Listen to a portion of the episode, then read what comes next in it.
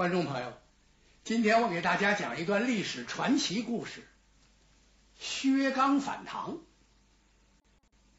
这个故事啊，发生在唐高宗李治在位，历史上呢被称之为叫二圣执政临朝。这个二圣是谁呀？第一个就是高宗李治，第二位呢，那就是那位皇后武则天。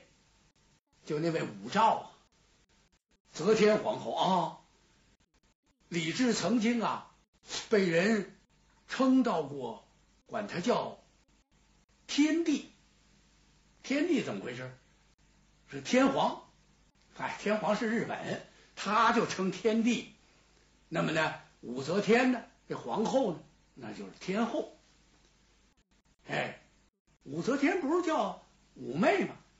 那是唐太宗啊，哎，赐他的这么一个号叫武媚。唐朝建都呢在长安，当时啊，武则天还没有大权独揽呢，还没实施他的酷吏政策呢。那个长安城还是很热闹，呵，三百六十行，五行八作呀，你看那买卖铺户鳞次栉比。那幌子呀，挂的是满街满巷，呃，写什么的都有，都写什么呀？什么清仓大甩卖啊，不惜血本大牺牲。那年头有这词儿吗？嗨，他什么时候这库里的货压多了，他得想主意把它卖出去呀。反正，在长安城的东大街路北里有个大酒楼，这酒楼啊。叫会仙楼，这酒楼可了不起，是用这九千九百九十九个九字堆起来的，数他这热闹啊！当时啊，有一位大诗人叫卢照邻，曾经称道过长安古意，他写了一首长诗，开头几句是这么写的。长安大道连霞斜，青牛白马西厢居。玉辇纵横过主地，金鞭落翼向侯家。龙衔宝盖承朝日，凤吐流苏带晚霞。百尺游丝争绕树，一群娇鸟共啼花。这首诗。写的是有褒有贬呐。这个长安，反正当时是挺热闹，是真的。尤其这个会仙楼这，由于它这个楼特殊，所以呀，这个食客云集，招来好多美食家。这饭馆啊，挂十二个幌子，干嘛挂那么些幌子？哎，过去这饭店这幌子可有说道，哎，一个幌子那就小饭铺了。哎，俩幌子那就是呃带炒菜了，四个幌南北的碗菜、应食小麦，八个幌子那就了不得了，怎么就可以成席了？燕翅席呀，鸭翅席，十二个幌子，那您就要不短了。天上飞的，地下跑的，河里浮的，草坑里蹦的，您就说吧，什么这个这油爆冰壶啊，炸蚊子胆呐，都有。反正你要什么要不短吧，也没有要这菜的。这酒楼啊，有点特殊，特殊的什么地方？它搭的是过街的凉棚，外边全是散座，中间有腰栓，两边有雅座，后边有后堂。高宾贵友来了，请到楼上。哎，唯独今天这酒楼啊，一个饭客没有。可这门前呢，站着好多人。这些人呢，也说不上他是家将还是打手。只见在这个酒楼的这大门的右侧呀，这立着一根桩橛，在这个桩橛上绑着一个人，那可真称得起是五花大绑。这人是蓬头垢面，披散着发髻，满脸是血。大概给收拾的，半死不活了。他垂着头，连睁眼的力气都没了。在他旁边站着几个彪形大汉，手里头提着皮鞭，看样子随时可以拷打。那黑蟒鞭呐，鞭把有核桃粗细，一丈多长啊！两鞭子下去，这血就得出来。这些打手也太吓人了。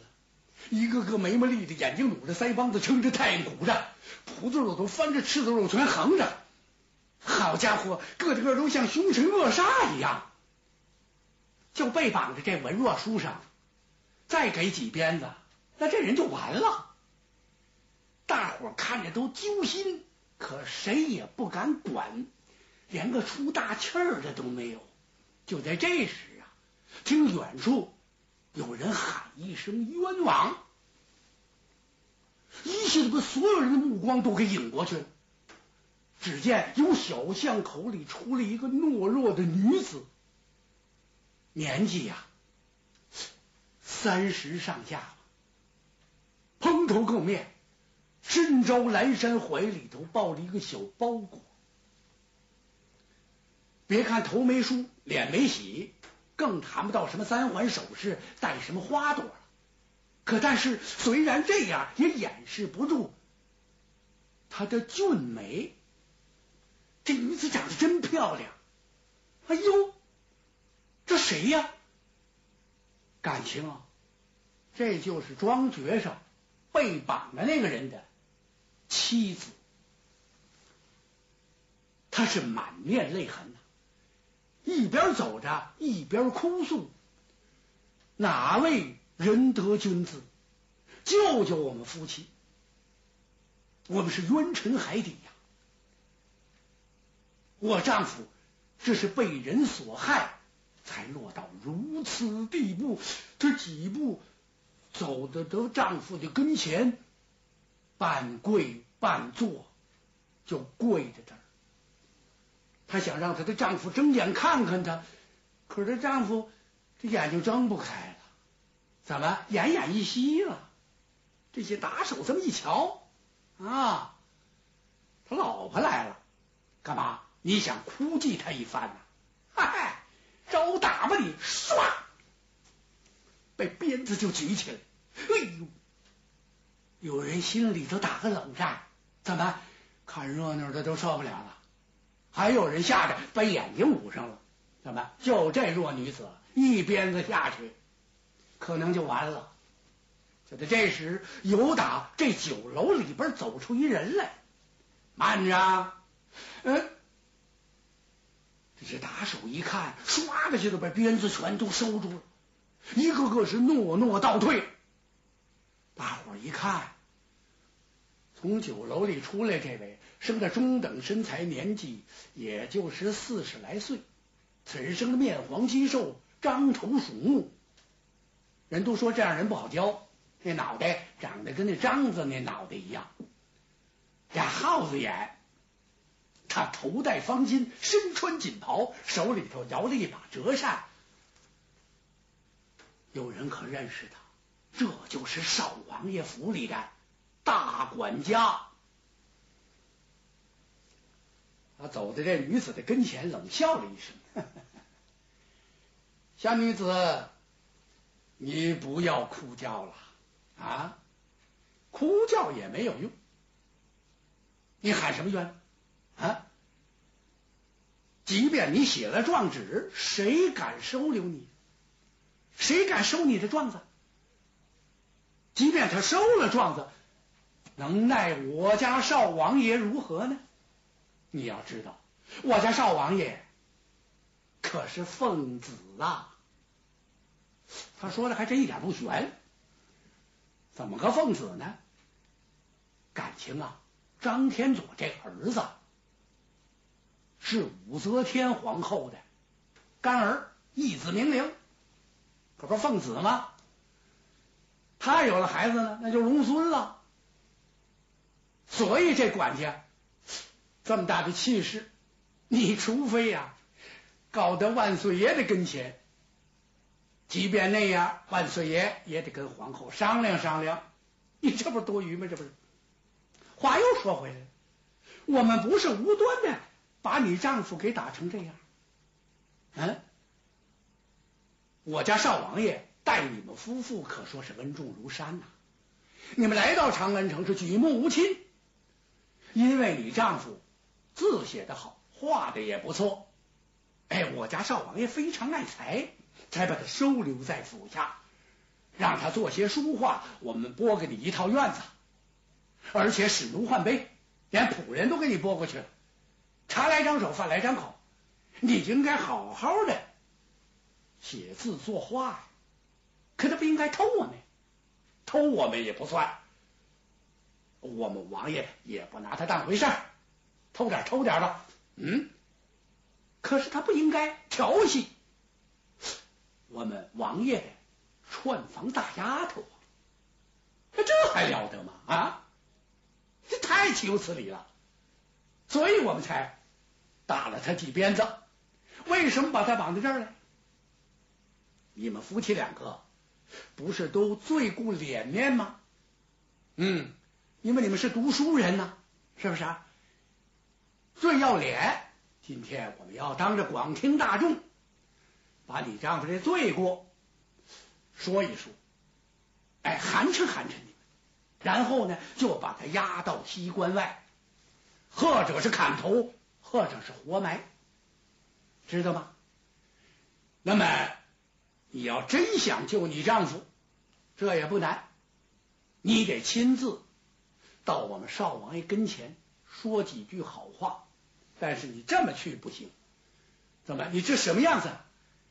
你得好好梳洗打扮一番，去见我家少王爷。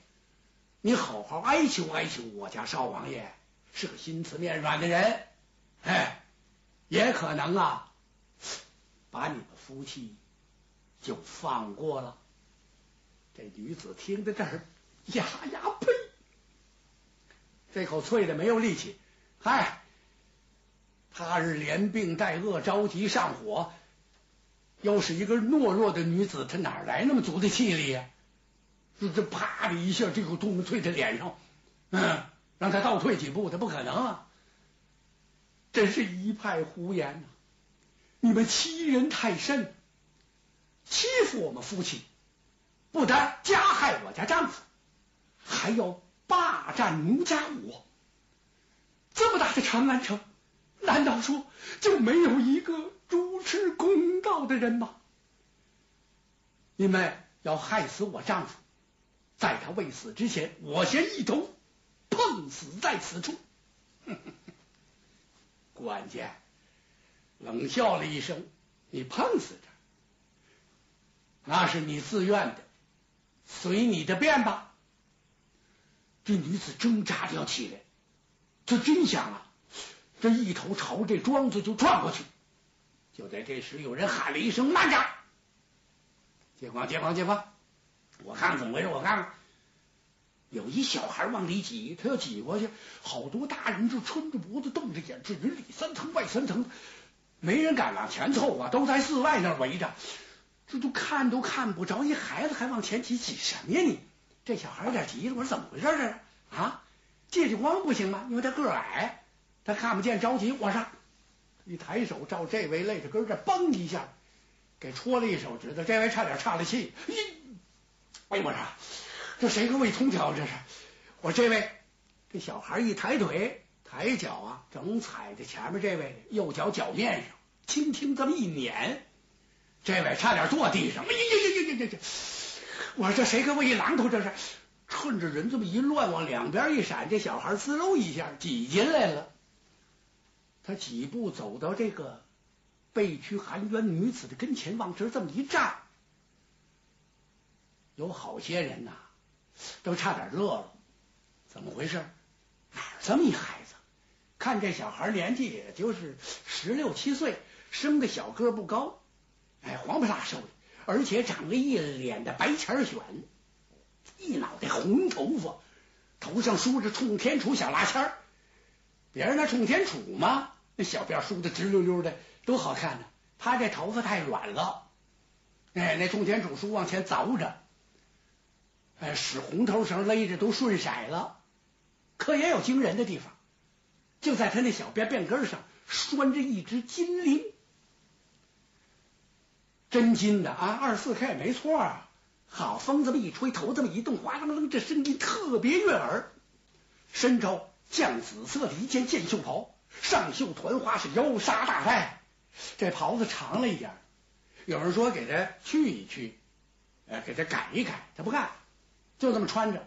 那长了怎么办呢？他有主意啊，不是纱大带呢吗？在前面抓一把，后边一把，左边一把，右边一把。嘿，脚底下挺利索，上面是成莲蓬了。大红中衣，脚下一双香牛皮兜跟窄腰的靴子，在左肋下带着一把短剑，一口小宝剑。有人认识这孩子？我的天哪，这不是程家的少爷吗？程月虎啊，人称花面太岁。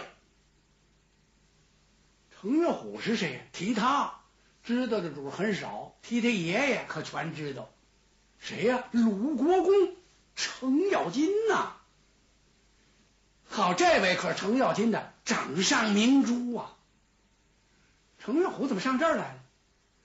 他跟他最好的朋友在对面那儿喝酒呢。对面有个小饭铺叫两义轩，他挤进来看热闹，那朋友还那喝呢。他这朋友谁呀？三角逐薛刚，今儿这劲费大了，好不容易给薛刚请了半天假，哥俩出来溜达溜达，主要就为过过酒瘾，喝点酒就赶快回去。本来是奔这会仙楼来的，等到这一看，说人家把这楼包了，一个程月虎就打进去，包了谁包了？他包了，我钱儿就包了，非这喝不可。薛刚把他给拉回来，算了算了，怎么放我半天假啊？能让我出来喝口酒，这就是好的这恩典。兄弟，咱别惹祸，就对面喝点得了，哪能有什么呀？最大来个刘干尖、刘白肚，现在就凑合了。行行行，哥俩在那儿喝，薛刚不让他来，你可别往前凑合。怎么咱躲都躲不及，趁早，别跟着火乱。程永虎不听啊。他觉得新鲜，我非得看看，因为什么？刚才那女子那几句话，他全听见了。这么大的长安城，怎么着？连个主持公道的人都没有。列位闪开，带程某来看看。他几步腾腾腾挤进了人群，往前紧闯了几步，就这几步啊，哼，才闯下了塌天的大祸